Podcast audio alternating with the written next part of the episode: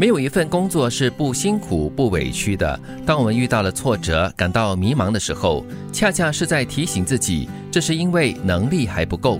这时候不能够退缩，更重要的是先找出问题，然后再积极行动，将挫折转化为动力，把委屈当成工作的开始。说得好，能力还不够。嗯，就是先自省，就是首先先内看哈。嗯，这也算是一个自我鞭策的方式了。嗯，就不给自己唐突的理由，同时也激励着自己，呃，为下次做更好的准备。嗯，我们在就是工作上面对一些所谓的阻挠，或者是面对一些挫败的时候，你很容易就会对自己失去信心。对。然后呢，你的情绪就会被影响。对。可是越是这样的时候，你就要越告诉自己，你应该要先尝试找出症结。嗯，然后呢，找出一个办法。如果真的尽了所有的努力都不行的话，你才考虑转换。嗯，但是我觉得啦，这是人之常情了。就是你在遇到工作上的一些挫败的时候呢，总是会首先感到沮丧，或者是先自责一下。但是在自责跟沮丧了过后呢，就应该冷静下来，找出问题的症结所在哈。就如刚才金玉所说的，然后再积极的去看，哎，这个问题可以怎么样的解决？或者真的不能够解决的话呢，就寻求外援吧。我喜欢最后一句，把委屈当成工作的开始。嗯，对，呃，特别是像年轻人现在不一样嘛。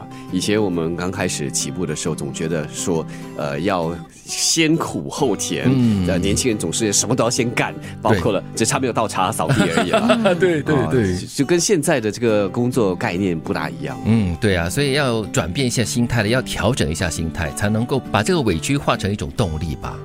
欺骗过你的人会替你生病。不还你钱的人会替你挡灾，轻视你的人会替你受罪，欺负你的人会替你受苦，算计你的人会为你破财，打压你的人会替你遭殃。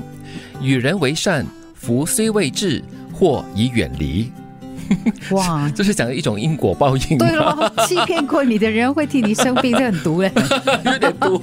但是如果这样想的话，会让你心里比较好受一点的话，那 OK 啦，吃一点亏也无所谓吧。肯定会让自己心里比较好受。嗯，对。所以这样的说法有一点点所谓的因果报应，但是它也可能具有某种的真理存在那边的，就是你要受够足够的委屈过后呢，可能才能够成为一个大气的人吧。嗯，总结来说嘛，我觉得就是吃点亏，其实也就这样喽。嗯嗯嗯，就这样子喽，算了喽，吼，不要再去想他了，不要太纠结，委屈一点也无所谓了。反正那些欺骗过你的人啊，轻视你的人，欺负你的人，就远离他们。事情过了就算了，远离他们，就希望他们也不要来烦你、缠你了。对，所以你要抱着这个心态啦，就是福虽未至。祸已远离咯。如果你没有办法控制某一些，或者是改变某一些现状的话呢，就远离他，或者是疏远他吧。